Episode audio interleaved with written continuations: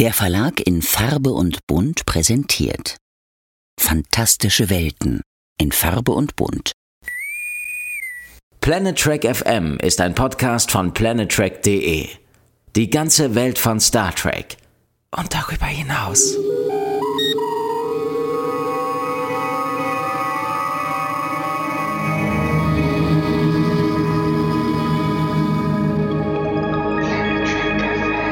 Hi und herzlich willkommen zu einer neuen Ausgabe von Planet Trek FM, die ganze Welt von Star Trek.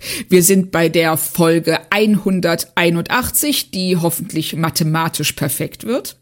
Und ihr redet heute mit mir, Claudia Kern und äh, mir, Björn Sölter, Olla. Olla. Von dir. Ja, ebenso. Wie, wie geht's dir denn heute? Sehr gut, Claudia. Sehr gut mathematisch perfekt, würde ich sagen. Oh, da setzen wir die Messlatte ja schon mal sehr hoch, weil wir reden nämlich heute über Lower Decks, genauer gesagt die Folge 307, die im Original den sehr schönen Titel trägt A Mathematically Perfect Redemption. Wie hättest du denn die Folge im Deutschen genannt, nachdem du sie gesehen hast? Ähm, eine mathematisch perfekte äh, Wiedergutmachung ist so sperrig. Ähm, mathematisch perfekte Umkehr, hätte ich tatsächlich gesagt. Das ist interessant, weil das wäre auch meine Schiene gewesen. Ich hätte auch Erlösung Ja. gelten lassen. Ja, stimmt. Genannt haben sie sie eine mathematisch perfekte Vergeltung. Nein! Redemption! Oh, oh nein! Guckt ins Lexikon. Redemption heißt nicht Vergeltung. Nein. Hat mich auch gewundert. Das, das, äh, oh ja, Redemption, hm, kommt von Damn bestimmt. Da sagen wir mal, äh, eine Verdammnis, eine Vergeltung. Und Revenge oder Vengeance wär's dann gewesen. ja. Also, das, das ergibt auch keinen Sinn. Leider nicht, nein. Im, Im Kontext der Folge nicht. Am Anfang könnte man es noch denken, dass es Ja. vielleicht passen könnte. Und man kann sich sicherlich auch so, ähm, auch so hin definieren, dass es passt. Aber so richtig, also Nee, also es rächt sich ja niemand. Also, aber wir greifen vor und ich würde sagen, wir gehen jetzt erstmal direkt in die Folge rein, bitte. die uns nämlich mit einer alten Bekannten vertraut macht. Also wir haben erstmal einen Rückblick, was ja selten vorkommt in Lower Decks. Und der zeigt uns Peanut Hamper, die Exocomp. Wir müssen zweigleisig fahren, Claudia. Erdnuss-Snackbox. Oh. Jetzt so, so ein Erdnussbutter-Marmeladen-Sandwich hätte jetzt schon Ja, was. Ne? also Erdnuss-Snackbox oder Peanut Hamper. Ihr könnt euch das aussuchen. Beides meint das Gleiche. Oh, okay, jetzt habe ich dann auch verstanden, dass es im äh, äh, Deutschen. Ich dachte, du wolltest tatsächlich sagen, dass du jetzt gerne eine Erdnuss-Snackbox hättest. Nein, nein, das ist die deutsche Ähm, Synchronisation. Oh, okay. Also Peanut Hamper beziehungsweise Erdnuss-Snackbox. Ich denke aber, wir können denen da draußen schon zutrauen, dass sie beides ähm, miteinander kombinieren können, ohne überfordert zu sein. Ja. Okay, und wir erfahren, oder beziehungsweise wir haben den Rückblick zu der Folge, in der wir sie das erste Mal, oder das letzte Mal? Nee, das Das erste, erste und und einzige Mal Mal, genau. richtig erlebt haben, als sie nämlich die Besatzung der Cerritos im Stich ließ, der sie hätte helfen sollen, einem, ein großes Problem zu lösen, ähm, die dann aber das Problem selber lösen konnte und Peanut Hamper blieb in einem Trümmerfeld zurück. Aber ein krasser Move von Peanut Hamper damals. Ja, total. Also einfach zu sagen, nee, ich bin doch nicht bescheuert und fliege in dieses Schiff rein, was mega gefährlich ist, während ihr hier schön in der in, in eurem eigenen Schiff bleibt. Also gehe ich einfach. Und ob ihr jetzt sterbt oder nicht, ist mir doch egal. Und Shax ist ja sogar gestorben damals. Richtig. Ja, das, er ging dann auf den Berg. Und kam wieder. Ja, genau. Was niemand je erklärt hat. Nein. Ganz großartig. Ähm, und sie ziehen, und sie, äh, nachdem jetzt Pina Temper dann in diesem Trümmerfeld zurückbleibt, bekommen wir tatsächlich einen veränderten Vorspann. Mega. Also, Oder? ich, ich es, es ist ja, wenn man drüber nachdenkt, es ist total logisch, das ist keine typische Lower Decks Folge. Ja. Das ist eine Peanut Hamper Folge. Und ähm, deswegen ist es aus ihrer Sicht, deswegen ist auch der Vorspann aus ihrer Sicht. Und das finde ich, das finde ich grandios gelöst. Und ich muss dir leider sagen, Claudia, ab heute werde ich jedes Mal dieser Musik nachtrauern, weil ich finde diese Fassung der Titelmusik noch viel, viel geiler als die eigentliche. Das ging mir auch so. Krass, ne? Also, ich, ja, ich habe den tatsächlich, normalerweise muss ich gestehen, dass ich über den Vorspann drüber springe. Aber hier habe ich ihn mir zweimal angesehen, weil ich auch dachte, so das Zusammenspiel von Musik und Bildern ist einfach phänomenal. Ja, ganz toll, wirklich. Hat mir auch super gut gefallen. Und nach dem Vorspann kommen wir wieder zurück in das Trümmerfeld. Und da ist die verbitterte Pina Temper, die verzweifelt versucht, ähm, irgendwas zusammen zu konstruieren aus all diesen Trümmern, dass es ihr ermöglicht zu fliehen. Und sie hat sich auch eine ähm, stumme Freundin angeschafft, nämlich die Sophia. Ich nehme an, du warst auch sofort bei ähm, einem Film mit Tom Hanks, richtig? Äh, richtig, ja. Castaway. Ähm, Castaway. Wilson, der, der Basketball. ähm, oder Volleyball? Volleyball. Volleyball. Es, es ist ähm, ein, Volley ein, ein, ein, weißer Volleyball. Basketball genau, nicht richtig. weiß, nein. Ein Volleyball. Ähm, ja, finde ich toll. Ich habe auch gehofft, dass das irgendwie noch mehr bedeutet. Tut's aber nicht. Es ist nur ein kleiner Gag, aber es ist nicht der letzte Gag und der letzte, die letzte Anlehnung an ein popkulturelles Phänomen. Von daher ist das, zieht sich so ein bisschen, finde ich, durch diese Folge durch, dass man immer denkt, das ist jetzt der Film, das ist jetzt der Film. Ja. Aber das ist hier der erste Einschlag, Castaway. Richtig, richtig, genau. Also da haben sie schon mal das erste Häkchen gehabt. Es macht auch Sinn. Und, ähm, und äh, Peanut Hamper ähm, verehrt Sophie und sagt ihr, hey, guck mal, ich hab's jetzt geschafft dieses Triebwerk zu konstruieren und du hast eine Freundin fürs Leben, wir bleiben zusammen forever. Freundin fürs Leben, genau. ja, ja, genau. So. Und dann tauchten Druckmani-Piraten auf. Und was ist das Erste, was Pina Temper macht? ja, sie opfert ihre Freundin fürs Leben und ja. sagt, sorry, Sophia. Ähm, es ist so eine Szene, wo man sagen muss, äh, wir kommen da sicherlich nachher noch zu, weil ich muss nachher ja. etwas gestehen. Ähm, uh. Hier ist es tatsächlich so, wenn man Pina Tempers ersten Auftritt in Lower Decks gesehen hat, und das haben wir ja, wenn man sich den Namen dieser Folge durchgelesen hat vorm Gucken, und das haben wir ja, und wenn man dann diese Szene sieht, du bist meine Freundin fürs Leben, ups, doch nicht, ganz pragmatisch, mathematisch logisch agiert sie hier in dem Moment, wo es für sie sein muss. Dann hätte ja. man eigentlich wissen müssen, wohin das führt. Verdammte Axt. Habe ich aber nicht. Gut. aber ähm, zu deiner Verteidigung und auch ähm, zu meiner Schande, es ging mir ganz ähnlich. Ich hab's, ja, ich hab's auch, ich würde sagen, bis, also die ersten zwei Drittel der Folge habe ich es nicht geschnallt.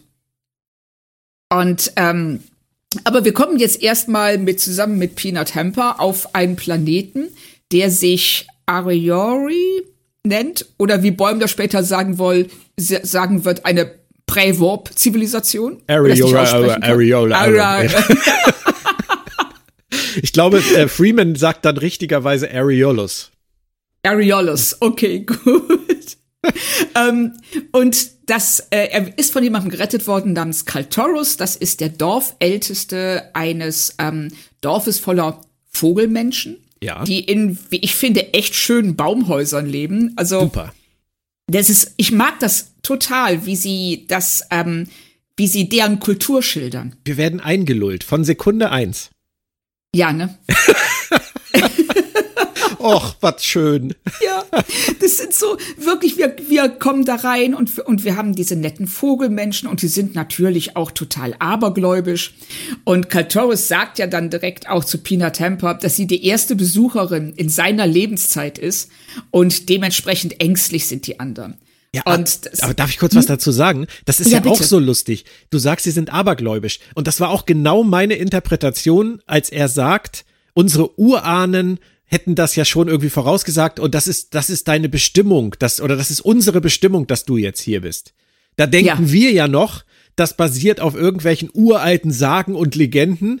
Nein, das ist ja, es ist ja auch eine Irreführung. Der weiß ja ganz genau, wovon er redet. Richtig. Und das ist ja, wir werden zusammen mit Peanut Temper eingelullt, wie du schon so richtig sagst. Und ähm, die setzen hier Marker für so eine klassische, in Anführungszeichen, eingeborene Kultur.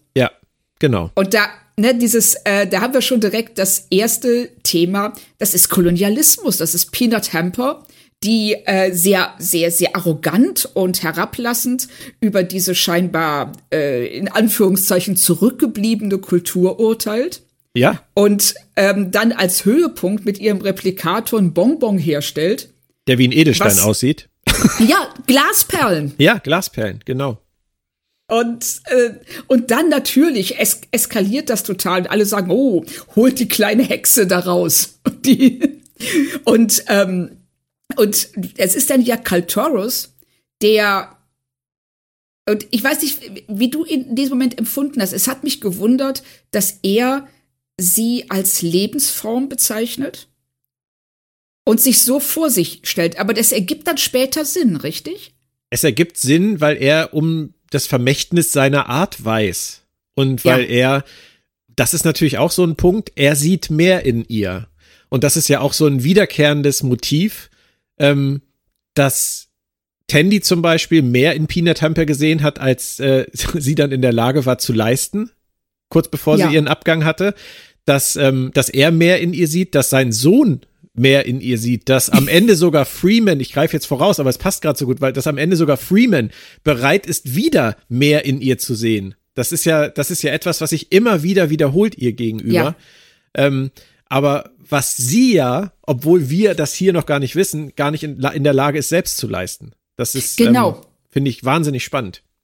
Finde ich, finde ich auch. Also vor allem, weil wir hier ja eine Gegenüberstellung bekommen, die uns suggeriert, dass es um was ganz anderes geht. Nämlich darum, ob eine Maschine eine Lebensform sein kann. Und Gefühle haben Kaltor- können. Ja. Und Kaltoros sagt, ja, sie ist eine Lebensform und sein Sohn, Rauda, widerspricht direkt und sagt, nein, eine Maschine ist kein Leben. Und Kaltoros bittet oder befiehlt ihm dann, äh, Peanut Hamper die Kultur der Aurora, der Aurora näher zu bringen. Ja. Und, ähm, und er lässt sich ja dann auch darauf ein. Und sie führen uns hier, wie du eben schon angesprochen hast, sie führen uns hier wirklich konsequent hinters Licht. Ja. Und ich finde eine Szene wahnsinnig toll. Ich weiß nicht, ob, ob dir das auch so geht. Die gehen dann da durch dieses idyllische ja, Dorf in den Bäumen und Ja. überall sind diese grandiosen fliegenden Tiere. die ich wirklich, die ich mega geil finde. Und Ja. dann fragt Peanut Hamper, ob hier jedes Tier Flügel hat. Und dann sagt er, selbstverständlich. Und dann äfft sie ihn nach und sagt, ja, selbstverständlich, das ist aber unüblich in diesem Quadranten. Du hast doch ohnehin von nichts eine Ahnung.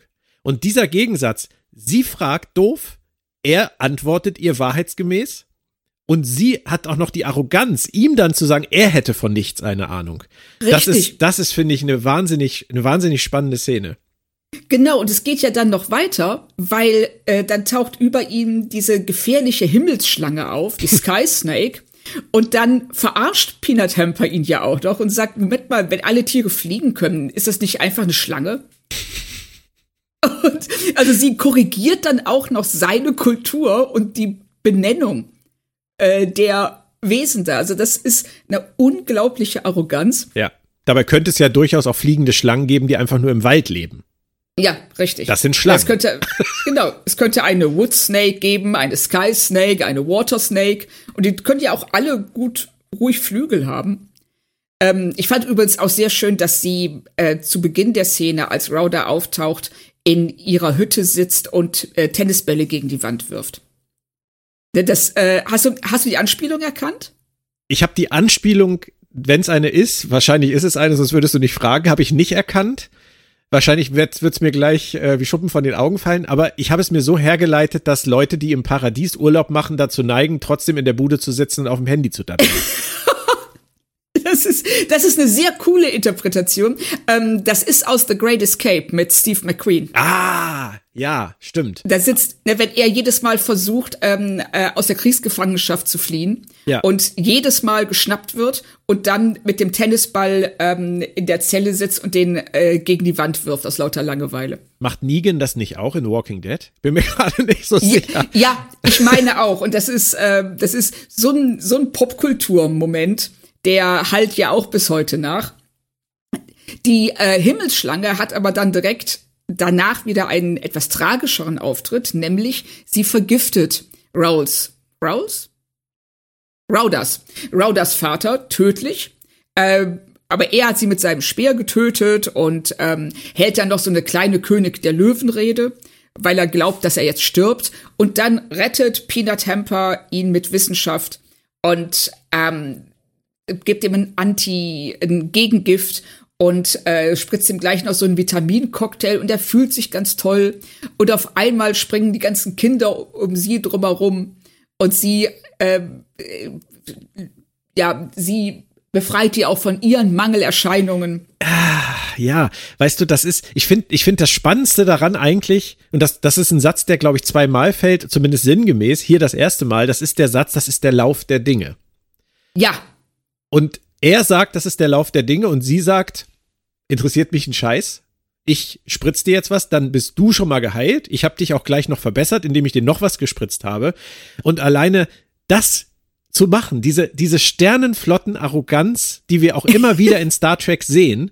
Ich habe das gerade letztens gehabt, ich habe gerade letztens die DS9-Folge The Quickening geguckt, Hoffnung, eine meiner Lieblings-Begier-Folgen.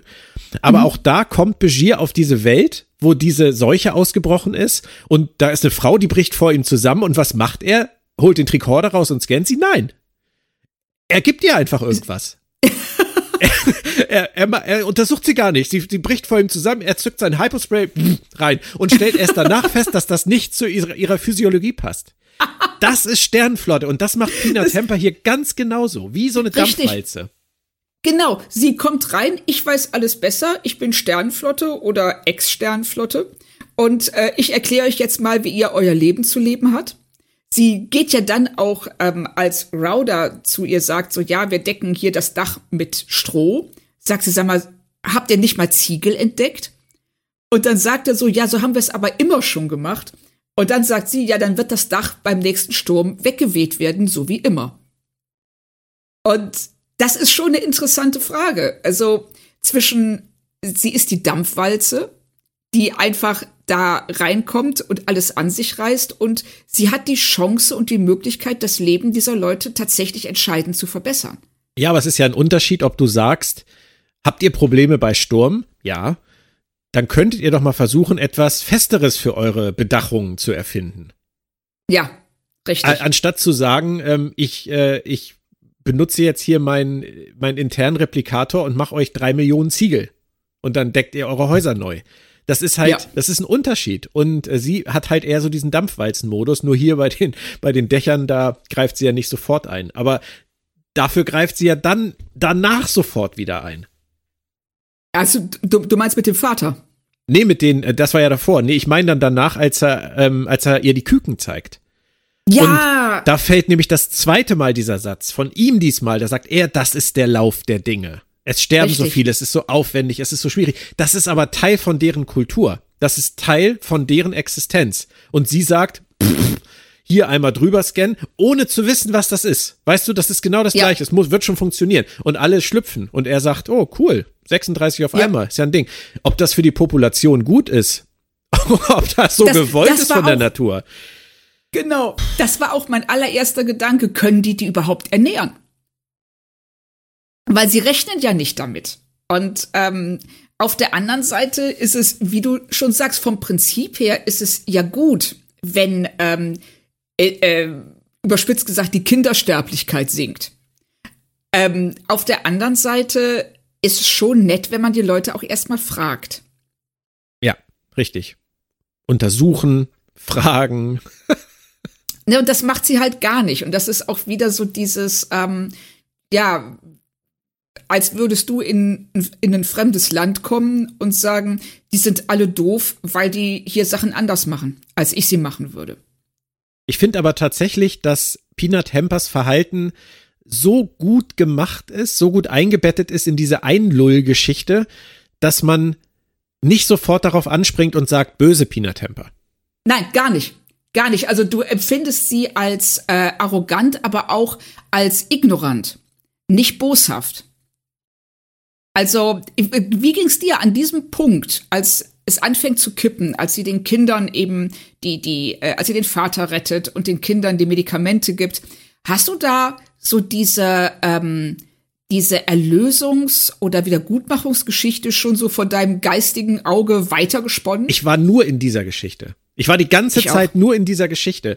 Und ich habe mich, und das ist auch das, was mich am Ende dann so wütend gemacht hat, ich habe mich so eingelassen auf diese sich dann an diesem Punkt ja genau nach dieser Szene entwickelnde Romanze auch zwischen den beiden, die ja auch völlig grotesk ist.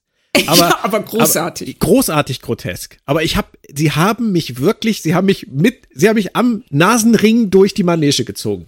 Kann ich nicht anders sagen, wirklich. Ja, aber es ging mir auch so, also auch diese, ähm, wie du schon gerade sagst, wir, ähm, ähm, der Rauder fängt an, also er überwindet seine Abneigung gegen eine Maschinenlebensform wie Pina Temper und ähm, das geht dann sogar so weit, dass er sie, ähm, dass er ihr seinen Lieblingsplatz zeigt. Und dann merkst du auf einmal, dass da doch, dass er romantische Gefühle für sie hegt.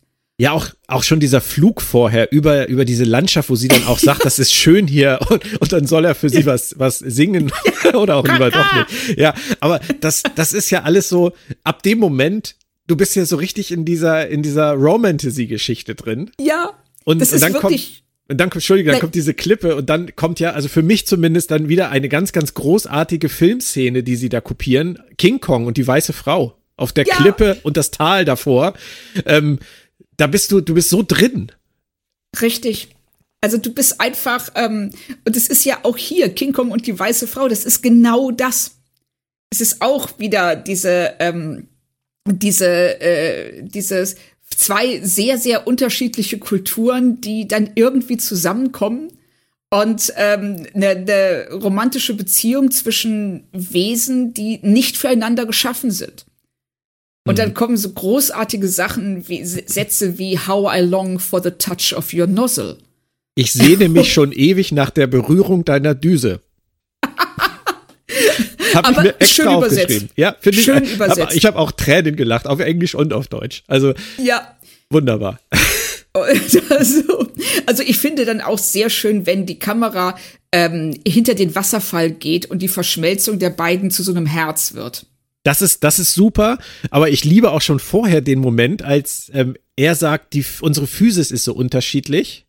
Und dann macht er sich ja seinen Lendenschurz ab. Da gehen wir dann mit der Kamera hinter Peanut Hamper damit ja. wir sein, was auch immer er da hat, nicht sehen können. Dann sagt sie irgendwas im Sinne, das ist schon sehr komplex, was du, was du da hast. Ja.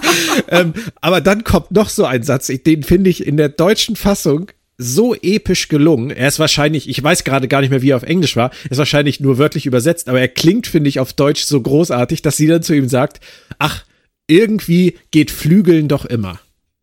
Ah, sehr schön. Ja, sie sagt im Original, we just have to wing it. Genau, aber Flügeln ist so eine geile Wortschöpfung Super. dafür. Flügeln. Super. Das ist, das ist wirklich. Aber wir müssen noch auf eine Sache von, von vorher kurz eingehen, dass wir das nicht vergessen. Ähm, das finde ich nämlich sehr wichtig für ihre Charakterentwicklung, auch vor allem für uns und, und um uns immer weiter auch in diese Geschichte zu ziehen. Sie bekommt ja auch noch Humor. Und wir, wir entwickeln Sympathie, weil sie erzählt ihm ja, sie wollte eigentlich nach Free Cloud gehen und ein Dabo-Mädchen werden. Ja, Richtig. Aber sie rebelliert gegen ihre Eltern. Und wie crazy ist diese Vorstellung eines Exocoms, überhaupt schon eines Exocoms, der überhaupt so ist wie Peanut Temper und der als Dabo ja. nach FreeCloud gehen will und gegen die Eltern, die Exocom-Eltern rebelliert und zur Sternenflotte geht. Was für eine geile Backstory. Ja, also wo erstmal, wo kommen die Eltern her? Das, ähm, das ist alles. Also wenn du wenn du drüber nachdenkst, aber das, was man hier nicht tut, und das finde ich ist einer der absoluten, eines der absoluten Glanzstücke dieser Folge. Du bekommst die ganze Zeit wie, ähm, ja, ich würde fast sagen, wie äh, Vogelkacke von Tauben, die äh, über deinem Auto sitzen, tropfen diese Hinweise runter, dass das, was wir hier sehen, nicht das ist, was tatsächlich passiert. Wie diese irre Geschichte, ja, ich wollte ein Dabo Girl werden und äh, meine Eltern waren dagegen. So, was? und wir und wir sitzen einfach nur davor, denken, oh, was eine geile Track-Romanze. Ja, richtig. Weil wir es nicht schnallen. Groß. Also das, ähm, aber wir kommen jetzt tatsächlich zu einem Wendepunkt in der ganzen Geschichte, nämlich Rauda zeigt ihr ein Geheimnis. Und das, was wir vorher als Aberglaube interpretiert haben, wird jetzt auf einmal zu einer Geschichtslektion, weil die sein Volk hatte Raumschiffe und ähm, aber diese Raumschiffe und dieses Erkunden des, äh, der, der Welten jenseits ihrer eigenen führten zu Kriegen und Not und Zerstörungen. Und sie haben alles aufgegeben. Und das ist also de, dieser, das, was sie früher hatten, ist der Grund für diese Technikfeindlichkeit und für die Ablehnung von Maschinenleben. Und das ist überraschend. Ja, es ist überraschend und es kommt genau zur richtigen Zeit, bevor man vielleicht in dieser anderen Geschichte, die man die ganze Zeit gesehen hat, auf die Idee kommt, doch mal irgendwas zu hinterfragen. Ja. Kommen sie dir mit einer Wendung, die dich wieder im Prinzip ablenkt. Richtig. Und, und sie. Ja, bitte. Nee, nee, bitte, sag weiter. Nee, und, und äh, das ist ja, das ist ja letztendlich dann auch direkt wieder eine, eine Filmreferenz. Äh, diese ganze Szene in diesem Wasserfall, durch diesen Wasserfall, ich zeig dir unsere Schiffe, ich zeig dir unsere Boote, ich erzähle dir was von unseren Vorfahren. Oder mhm. ging dir das nicht so? Äh, du, du meinst Avatar? Nee, in dem Fall Vajana. Ah, oh, natürlich, ja. Äh, ich, es ging mir tatsächlich nicht so, weil ähm, ich Vajana nicht so auf dem Schirm hatte. Ah, okay. Finde ich eine ganz, ganz großartige Szene in Vajana. Ich glaube, sie geht mit, ich bin mir gar nicht mehr sicher, mit wem sie darunter geht. Mit ihrer Oma oder mit irgendwie mit irgendjemandem geht sie da auf jeden Fall in diese Höhlen und kriegt das dann halt gezeigt, die Boote gezeigt, diese Katamarane gezeigt. Das hat mich total daran erinnert. Oh, natürlich. Ja, ich war bei, ähm, bei Avatar und diese ganze so, da wird's, ich, ich zeig dir jetzt, warum unsere Kultur so ist, wie sie ist. Ja, das, die, die, die Avatar-Referenz ähm, habe ich tatsächlich erst empfunden, äh, als nachher dann die, die Druckmani auftauchen. Ja, genau. Richtig. Ja das, ähm, das, was ja auch total Sinn macht. Ähm, schön ist ja auch, dass Peanut Hamper an dem Punkt sich öffnet und ihren Egoismus gesteht und sagt so, nee, ich erkenne jetzt, warum organisches Leben so was Besonderes ist. Nicht etwa, weil es verletzt, nicht, nicht etwa ist es schlecht, weil es verletzlich ist oder schlechter als Maschinenleben, sondern es ist, es ist was Besonderes wegen dieser Verletzlichkeit. ja, aber aber Claudia, da, das sind auch zwei Gedanken zu. Du sagst, äh, sie öffnet sich, aber wenn man drüber nachdenkt, haut sie uns hier auch die Hinweise um die Ohren. Ja, sie sagt nämlich, natürlich. ich, ich habe euch nicht medizinisch geholfen, weil ich ein gutes Lebewesen bin, sondern weil ich die medizinischen Kenntnisse habe. Und ähm, sie hat ihre, ihre Crew verraten. Das gibt sie ja. auch zu. Sie ist genau diese Egoistin, Narzisstin, die sie auf der Cerritos war und äh, die ist sie immer noch. Und das sagt sie hier eigentlich durch die Blume. Und nur dadurch, dass sie diesen Zusatz bringt, dass organisches Leben halt dadurch sogar etwas Besonderes oder vielleicht auch etwas Schönes ist, führt das Ganze ja dann wieder zu wildem Geflügel ähm, hinter dem Wasserfall. Aber das ist ja auch, das ist ja auch bei so einer jungen, wie soll man sagen, so einer jungen Liebe im Paradies ist das ja wahrscheinlich auch einfach, da ist egal, was du sagst, das führt dann immer zu Geflügel. ja, richtig. Aber hast du, hast du ihr diese Verwandlung abgenommen? Ja, natürlich. Ich Scheiße. Schon. Ich auch. Ja, ich auch. Ich war auch. Ich habe äh, wirklich hier gesessen. Es war so, oh wie schön. Peanut, Peanut Hamper wird geläutert. Und das und sie und sie treiben es ja noch auf die Spitze mit dieser absolut bizarren Heirat. Ja, der Zeitraffer, Winter, Sommer ja. wieder, Hochzeit und Peanut Hamper hat einen Schnabel. Und wie bescheuert es ist das? Da heiratet ein Vogel ein Exokomp. Ja, richtig. Und der Exokomp hat noch einen Schleier an und ähm, die stehen sich gegenüber und, äh, und alle feiern das. Und es ist, es ist so grotesk, wirklich die ganze Zeit stoßen sie sich mit der Nase drauf. Ja, und weißt was mir gerade aufgefallen ist? Was denn? Der deutsche Titel. Das ist Whispers O'Briens Identität Redux. Die haben die Folge gesehen. Die haben das Äh. als Vergeltung interpretiert an der Crew der Cerritos. Haben sie nicht verstanden und haben es deswegen so genannt. Oh mein Gott. das da ich gerade so. Weil, wenn, Ja, die, wenn sie die Folge recht. Erlösung genannt hätten, dann wäre, dann wäre da, das wäre offen geblieben. Das, das wäre offen zur Interpretation gewesen. Wer hier eigentlich versucht, wen zu erlösen und von Ja, was. Richtig. Aber Vergeltung ist das, was die, was wahrscheinlich die Synchroautoren in ihrem Verhalten, in ihrem bösen Verhalten zum Schluss daraus interpretiert haben. ja, aber dabei ist es das ja gar nicht. Es ist ja nur, es ist ja reiner Egoismus. Ja. Aber dazu kommen wir noch. Es fiel mir nur gerade Ja, so auf. genau, richtig. Weil die Hochzeit wird jäh unterbrochen, als die Drukmani wieder auftauchen. Und nicht nur die Drukmani, sondern der, ich sag's jetzt mal von uns sicherlich geschätzte J.G. Hertzler als Ja. Captain. Mich sehr gefreut. Ja.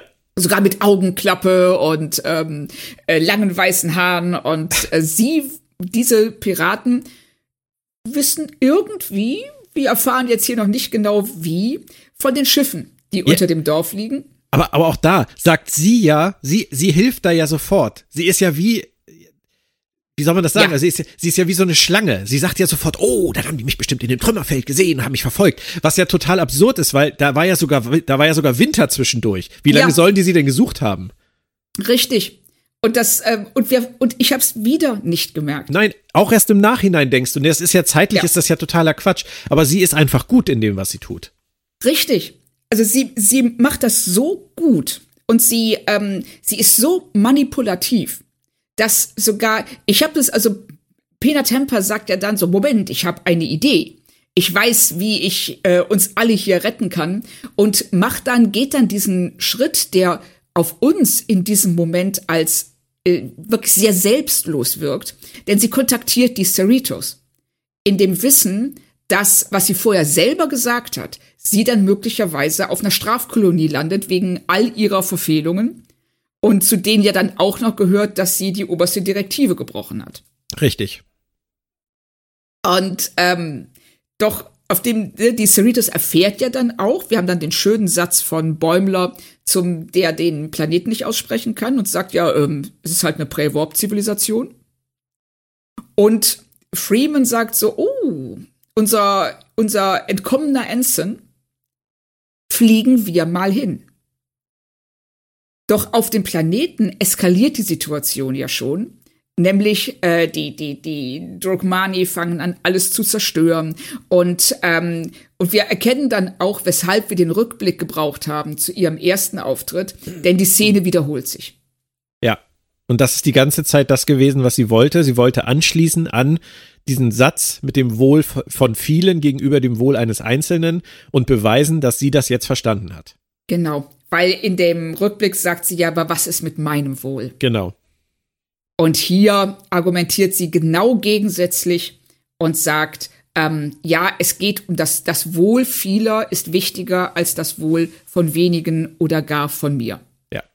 Und dann kommt noch dieser pathetische Satz, und ich kann nicht glauben, dass ich es an dem Punkt auch noch nicht geschnallt habe. I am Starfleet. Ja, es war so ein bisschen Michael Burnham. Ja, es war so, so eine Mischung aus Michael Burnham und einem Jerry Bruckheimer-Film. Ja. Ja, aber wir waren drin. Wir waren einfach Ja, drin.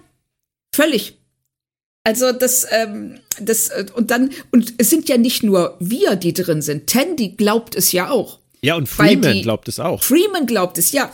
Also die Cerritos taucht ja dann auf und die sehen, wie ähm, Peanut Hamper zu, den, zu dem Drogmani-Schiff fliegt.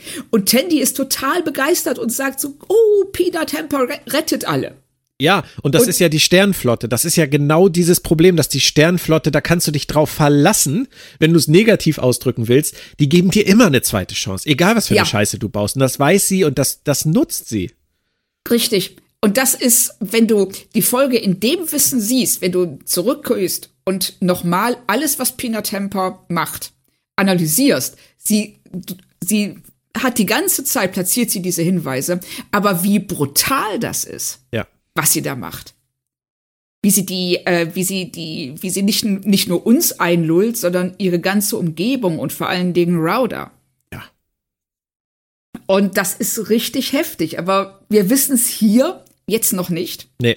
Denn Peanut Hamper schafft es tatsächlich. Dass sie, sie jagt das Schiff in die Luft und sie entkommt im letzten Moment.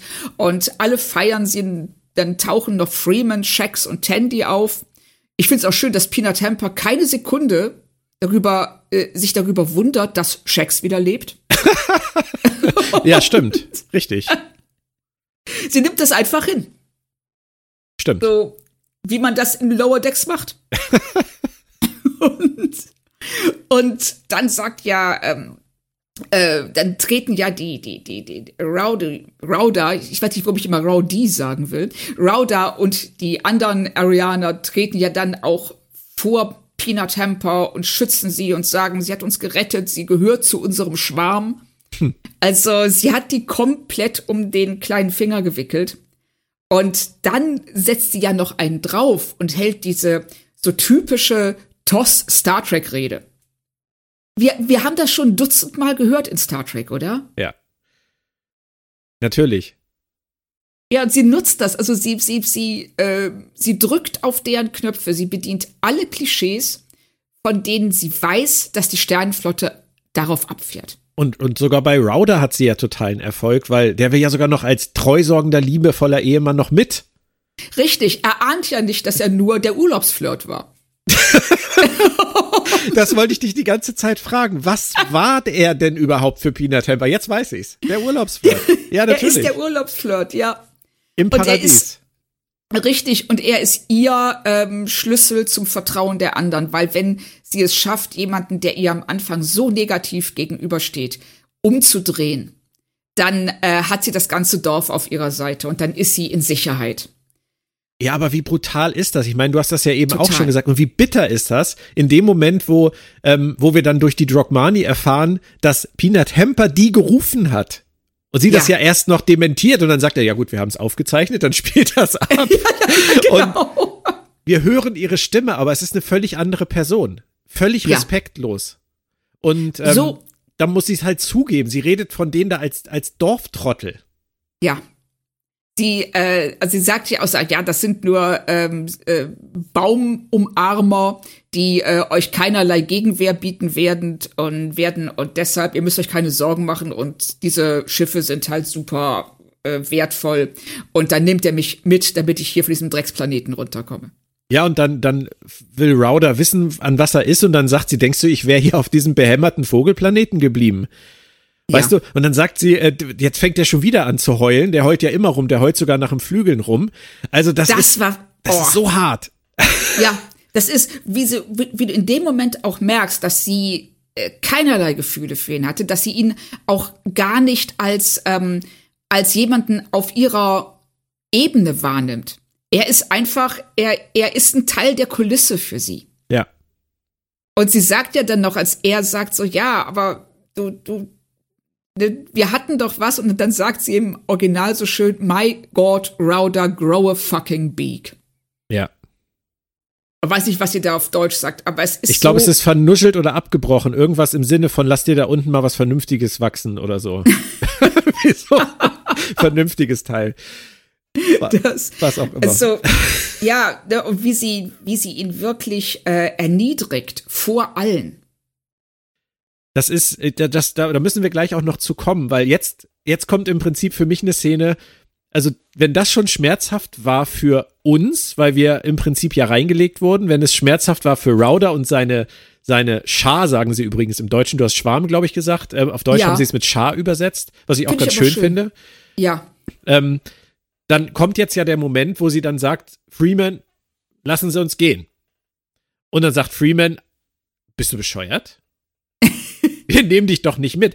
Und Peanut Hamper braucht keine Sekunde, um sofort umzuswitchen und zu sagen, ist mir sowieso alles egal. Ja, richtig. Und das fand ich echt, das fand ich fast noch krasser. Weil ja, sie macht das alles nur für diesen Moment. Und als der nicht sofort funktioniert, ist sie gleich so, pff, mir doch egal. Ja, dann, dann mache ich jetzt das nächste. Ja. Wenn ich da nicht, wenn das nicht funktioniert, dann springe ich direkt zum nächsten Plan weiter. Da gibt's kein, ähm, keine, äh, kein Festhalten oder kein Versuch, sich selbst irgendwie zu läutern oder nochmal um äh, Gnade zu bitten. Sie sagt dann einfach, ja, okay, dann machen wir, dann ist das abgehakt. und dann machen wir weiter. Sie hat ähm, in dem Moment spätestens, wenn nicht schon vorher, wird einem klar, sie hat nicht, sie hat keinerlei Gefühle. Sie handelt nur aus Eigeninteresse. Richtig. Ähm, man könnte sich natürlich fragen, aber da würde man ihr diese Gefühle wieder, wieder zugestehen wahrscheinlich, ob sie eine toxische Person, ein toxisches Lebewesen ist oder ob ja. sie wirklich einfach nur ihren eigenen Bedürfnissen folgt. Und an dem Punkt, da hatte ich auf einmal Data im Kopf. Das würde ich jetzt vielleicht überraschen, aber es gab mal diese mhm. eine TNG-Folge, die hieß äh, In Theory, Datas erste Liebe. Ja. Und ja. Da, genau, da führt er eine Beziehung mit einem Crewmitglied. Ja. Und als es dann am Ende immer enger wird und dieses Crewmitglied, diese Frau dann von ihm im Prinzip erwartet, dass diese Gefühle auch zurückkommen, kann er es einfach nicht. Und ja. er ist auch in dem Moment absolut brutal, weil er einfach nur sagt, das, was du jetzt von mir hören willst, das ist halt einfach nicht in meiner Programmierung drin. Das ist einfach nicht möglich. Und so ähnlich muss es Router gehen. Ja, genau.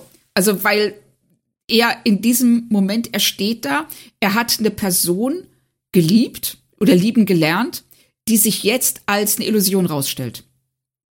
Und er steht jetzt vor einem Wesen, das so kaltschnäuzig und so ähm, herablassend zu ihm ist, dass beides nicht miteinander kombinierbar ist.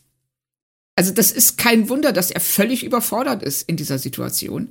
Ja. Ähm, auf der anderen Seite finde ich das, was du gerade gesagt hast über Data, eine sehr interessante Frage. Nämlich, wenn das ein Teil ihrer Programmierung ist, wenn sie so gebaut wurde, kann sie ja eigentlich gar nichts dafür. Nee, und äh, die philosophische Frage, wie wir das auf zum Beispiel Menschen übertragen, ist wahrscheinlich, führt wahrscheinlich viel zu weit, weil ein Mensch, der nur an sich selber denkt, ein, ein Narzisst, kann der überhaupt anders agieren? Nein. Dem fehlt jegliche Empathie. Richtig. Und ähm, der ist gar nicht so, ich sag mal, der ist gar nicht so gestrickt. Und jetzt sind wir wieder bei, bei Peanut Temper oder Data. Er ist nicht so programmiert, dass er Richtig. das leisten könnte, was wir erwarten würden. Ähm, es ist letztendlich, ist es krankhaft oder ist es, ist es eine andere Art von Programmierung? Das finde ich auch eine ganz interessante Frage. Ist es, absolut. Also was wir dem Narzissten oder auch Peanut Temper wir können sagen, ja, sie sind äh, von ihrer Programmierung her nicht in der Lage, anders zu agieren oder andere Bedürfnisse zu haben, als die ihren eigenen Vorteil wahrzunehmen. Aber beide haben, sind intelligent, also sind äh, sich ihrer selbst bewusst und können reflektieren. Und das heißt, der Narzisst kann ebenso wie Peanut Temper lernen, bestimmte Bedürfnisse nicht auszuleben, auch wenn sie da sind um als Teil einer Gesellschaft zu funktionieren. Und kurzzeitig. sie sagt ja, kurzzeitig zumindest oder auch längerfristig. Es ist ja lernbar. So. Und dann sagt sie ja, sie, sie, sie, sie droht ja sogar damit, die Borg zu rufen. Ja. Und was ja, und ausgerechnet Peanut Temper würde im Borg-Kollektiv überhaupt nicht funktionieren das, sie wird sich niemals, also Borg ist ja äh, die Unterordnung der eigenen Bedürfnisse und der eigenen Persönlichkeit und das Kollektiv über anders stellen. Und sie macht ja exakt das Gegenteil. Sie ist eigentlich die Exocomp-Variante von Mariner. Oh. Es ist, es ist aber ein bisschen fies Mariner gegenüber. Nein, das ist, das meine ich gar nicht fies. Aber das, die Probleme, die Mariner im dem Kollektiv Sternenflotte hat, die hätte Peanut Temper im Kollektiv Borg. Du hast recht. An, fehlende Stimmt. Anpassungsfähigkeit.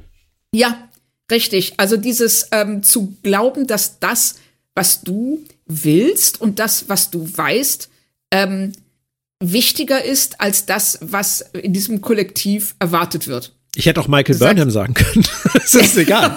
ja. Ja, du denkst, dass du recht hast und dass du diese Ansicht gegen alle Widrigkeiten durchsetzen musst. Egal, was die Konsequenzen sind. Ja, entweder wird man dadurch zum Captain, vielleicht würde Pina Temper zur Königin. Oh mein Gott, wäre das lustig. Finde ich auch. Das wäre so großartig. Also alleine schon, ähm, ich muss ja auch sagen, sie, sie, sie ist großartig gespielt. Ja, ist sie. Also dieses, äh, auch diese Schnoddrigkeit, wenn sie äh, dann schließlich sich selbst offenbart und wir auf einmal in diesem Moment wissen, wir sehen jetzt wieder die richtige Pina Temper. Und ähm, ja, um kurz noch die Handlung zu Ende zu bringen, weil wir haben ja äh, die die die Rauda fliegt ja dann mit dem Raumschiff und rettet alle vor den Piraten und ähm, hält dann eben auch noch eine wirklich ernst gemeinte Star Trek Rede, in der er dann sagt, dass wir äh, leben können, wie wir wollen, dass sich da niemand einzumischen hat, aber dass sie die Angst ablehnen und ähm, jetzt ein Leben führen wollen, in dem sie nicht mehr die Technologie begraben und fürchten, sondern in dem sie überlegen, wie sie ähm, ja angstfrei damit umgehen können. Was tatsächlich sehr schön ist, wie er auch an dieser ähm, Situation wächst. Mhm. Und Peanut Temper aber äh, hat jetzt kein ganz so positives Ende, weil sie landet im Gefängnis für größenwahnsinnige Robot äh, Computer. Ja, Okinawa Daystrom Institute. Ja, sehr schön. Das ähm, wäre auch mal was für eine Folge. Ich hoffe, dass äh, Lower Decks dann noch mal zurückkehren wird, was ich fest glaube, weil sonst hätten sie wohl kaum Jeffrey Coombs als den Computer, der neben ihr eingesperrt ist, ja, ja. Äh, besetzt. Genau. Und er ist ja auch nicht der Einzige. Ich meine, wie viele Computer hat Kirk alleine ins Delirium gequatscht? Die werden da auch alle irgendwo stehen. Richtig. Die stehen da alle, also von, ähm, äh, von der Doomsday Machine angefangen, über, Vid über Vija wahrscheinlich, bis hin zu. und das, aber ich finde es schön, wenn wie, er dann sagt, ähm, Uh, I am Agamus and I think you and I are going to do awful things together. Ja. Und das muss irgendwo hinführen, oder? Ja, weil das ist hier das, was wir die ganze Zeit über als eine Läuterungsgeschichte wahrgenommen haben. Er weist sich hier als eine Origin-Geschichte für eine neue Star Trek Superschurkin, oder? ja, stimmt. Sehr umständlich, sehr überraschend, sehr um die Ecke. Aber du hast recht, am Ende, am Ende, wenn, wenn es wiederkommt, dann ist es genau das. Und ähm, dann ist sie am Ende auch mathematisch perfekt erlöst aus ihrer bisherigen Existenz, indem man sie eingesperrt hat, mit Leuten, die sie verstehen ja. und mit denen sie in Zukunft das machen wird, was sie richtig gut kann. Richtig. Und Leute, die sie sofort verstehen, also wie du schon sagst, und das ist ja auch, das machen sie ja deutlich an Agimus Reaktion, wenn er erfährt, wie sie heißt, Pina Temper, und sagt, oh, ein mathematisch perfekter Name. Was ja niemand auf der Cerritos verstanden hat. Und ich, also, ich finde es auch, es ist ein sehr rundes Ende. Und das bringt uns tatsächlich nach etwas über 45 Minuten erstaunlicherweise bereits zum Fazit. Das ist unglaublich, oder? Ja, ich bin auch etwas überrascht, weil ähm, es ist gut, es passiert auch eigentlich, wenn du weißt, worauf es hinausläuft. Ist ja das, äh, ist ja die ganze Spiegelfechterei, die wir im Verlauf der Folge erleben. Im Nachhinein, ähm, ja, eben nur eine Täuschung und deshalb gar nicht so wert, länger drüber zu reden. Das stimmt. Du hast das aber auch einfach sehr gut vorbereitet, Claudia, muss ich sagen. Von der, oh. von der Gesprächsführung her, du hast uns ja sehr gut durchgeleitet. Dankeschön. Bitteschön. Dafür gibt es fünf von fünf. Du hast aber, oh, ist, oh ich, du kannst es jetzt nicht sehen, aber ich erröte hier gerade. Das ist gut. Ich fange schon mal mit dem Fazit an. ja, bitte. da es nicht das ist, was ich die ganze Zeit dachte, am Ende was völlig anderes wurde und sogar noch, äh, noch Subtext gibt, der mir noch gar nicht klar war, was ja eigentlich sich auch ständig wiederholt in diesen Gesprächen mit dir. ähm, also alleine schon das mit der Origin Story für eine neue Superschurkin. Ähm, da ist doch eine Menge dran, eine Menge, über das man nachdenken kann. Sehr kreativ umgesetzt. Es ist vor allem, und das ist auch irgendwie absurd, wenn man drüber nachdenkt, es ist tatsächlich mal ein Erstkontakt, allerdings leider nicht für die Cerritos Crew. sondern nur für Peanut Temper. Sie sind, als sie kommen, wieder nur der Second Contact. Es das ist, stimmt. Das ist lustig. Ja. Ähm, es ist wirklich eine, eine sehr besondere Folge, die man nur schwer, finde ich, mit allen anderen vergleichen kann. mhm. aber auf so vielen Ebenen funktioniert das für mich. Und ähm, deswegen kann ich da kaum anders als zu sagen, das ist für mich äh, viereinhalb oder fünf von fünf, weil das einfach, ähm, ja, es ist eine Anomalie, selbst für Lower Decks Verhältnisse. Und ähm, nimmt von der ersten Sekunde an mit, nimmt an die Hand, dass die Hand am Verwesen ist, merkt man erst drei Minuten vor Schluss, ist dann über sich selbst erschrocken, lässt die Hand los, widert, äh, wendet sich angewidert ab und fängt dann erst darüber nach, äh, an, darüber an, nachzudenken, was da eigentlich gerade passiert ist. Und ich finde, das sollte im besten Fall bei so einer Folge auch so sein. Ja, also ich kann mich da voll anschließen, dass ähm, die, die, die Wendung, die am Ende kommt, die einen zwingt, die komplette Folge neu zu bewerten, die ist großartig, weil alles, was bis dahin passiert, einen auch trotzdem mitnimmt. Du, du, du denkst so, ja, du beobachtest diese Läuterung und du äh, bist dabei äh, als eine Figur, die ähm, bisher keinen sehr guten Start hatte, auf einmal über sich selbst hinauswächst, über ihre Programmierung hinauswächst. Mhm. Nur um dann am Ende zu sehen, nein, ganz im Gegenteil, sie befolgt diese Programmierung auf eine mathematisch perfekte Weise und damit, wie sie am Ende den Sack zumachen, indem sie uns den Titel nochmal um die Ohren hauen. Das ist einfach, es ist ganz, ganz großartig und sie ist auf der ganzen Lauflänge von 25 Minuten eben auch, während wir glauben, dass wir ihre Läuterung beobachten. Super witzig. Mit sehr, sehr vielen schönen One-Linern. Wir haben diese komplett groteske äh, Liebesbeziehung zwischen ihr und Rauda, die wir aber kaufen. Die ganze Zeit über.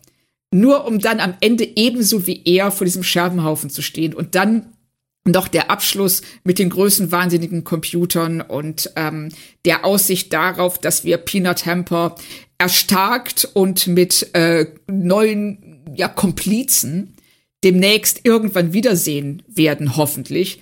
Ja, lässt auch, also wie du schon sagst, es ist eine Anomalie. Es ist eine ganz besondere und sehr, sehr ungewöhnliche Folge, selbst für Lower Decks Verhältnisse. Und ich gehe da ganz mit dir. Viereinhalb von fünf hat mir super gut gefallen. Zwei Gedanken dazu noch. Rauder hat sich jetzt ja zum Helden seines Volkes aufgeschwungen mit seiner Aktion. Und ja. am Anfang der Folge steht ja auch so eine hübsche Vogeldame neben ihm. Da sagt ja Pina Temper noch, hier, ich nehme dir deinen Vogeltypen schon nicht weg. Die wird bestimmt wieder ins Spiel kommen jetzt. Ich glaube, der Rauder, der steht da jetzt sehr hoch im Kurs und wird da jetzt in, innerhalb seines Volkes bestimmt jemanden zum Heiraten finden. Da bin ich mir relativ sicher. Da ähm, bin ich mir auch sehr sicher. über den müssen wir uns, glaube ich, keine Sorgen machen. Und das Zweite ist etwas, was ich gerade sehr amüsant finde. Ähm, letzte Woche habe ich am Ende gesagt, dass es für mich total wichtig und stimmig gewesen wäre, wenn sie den Titel der Folge als Erwerbsregel am Ende nochmal wiederholt hätten anstatt eine andere Erwerbsregel zu zitieren. Da hast du mir vehement widersprochen und hast gesagt, das wäre dir viel zu viel gewesen. Und jetzt sagst du in deinem Fazit, wie toll es ist, dass sie am Ende uns den Titel nochmal servieren und uns das nochmal einrahmen. Finde ich super. Ja, aber sie ändern es ja. Sie ändern es ja, indem sie sagen, ein mathematisch perfekter Name. Und das führt dich wieder zurück zu dem Titel der eigentlichen Folge. Also es, es, wäre scheiße gewesen, wenn sie gesagt hätten, so, oh, ein mathematisch perfekte äh, Redemption. Ich verstehe, was du meinst, aber der Gedanke, ne, glaube ich, war bei nein, uns beiden der lustig. gleiche. Was ich aber dann in dem Zusammenhang auch schön finde, ist, dass wir jetzt mittlerweile seit sieben Folgen immer wieder darauf reinfallen, dass Lower Decks uns eine Sache präsentiert, aber eine ganz andere meint. Und wir wissen immer noch nicht, ob es an uns liegt oder ob es an Lower Decks liegt. Richtig. Das äh, sind auch, ne, ist es Teil unserer Programmierung, das nicht zu merken? Ja. Oder ist ist einfach so gut geschrieben. Ich, ich, ich hoffe einfach mal. Das ist das. Es, ja. es, macht mir, es macht mir Hoffnung, dass es dir genauso geht wie mir tatsächlich. Deswegen ja, versuche ich das, versuche ich das nicht, nicht zu schwer zu nehmen. Und wir haben ja noch drei Folgen in dieser Staffel. Mal gucken, ob uns das immer weiter passieren wird. Ich bin auch, ich bin sehr gespannt, auch wie die Staffel sich, ähm, ja, wie sie zu ihrem Ende kommen wird. Ja. Und ähm, das sage ich jetzt erstmal. Vielen Dank, Björn. Es hat mir großen Spaß gemacht.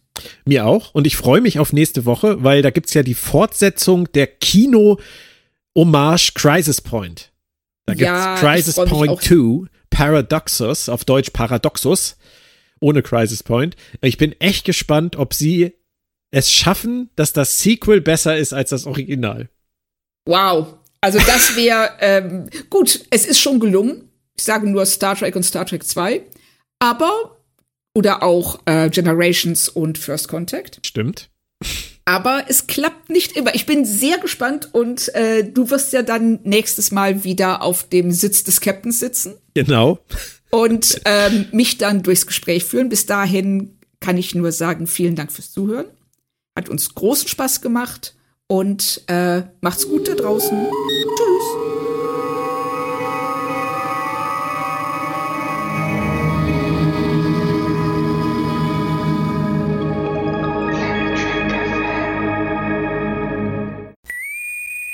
Planet Trek FM ist ein Podcast von planettrek.de. Die ganze Welt von Star Trek und darüber hinaus.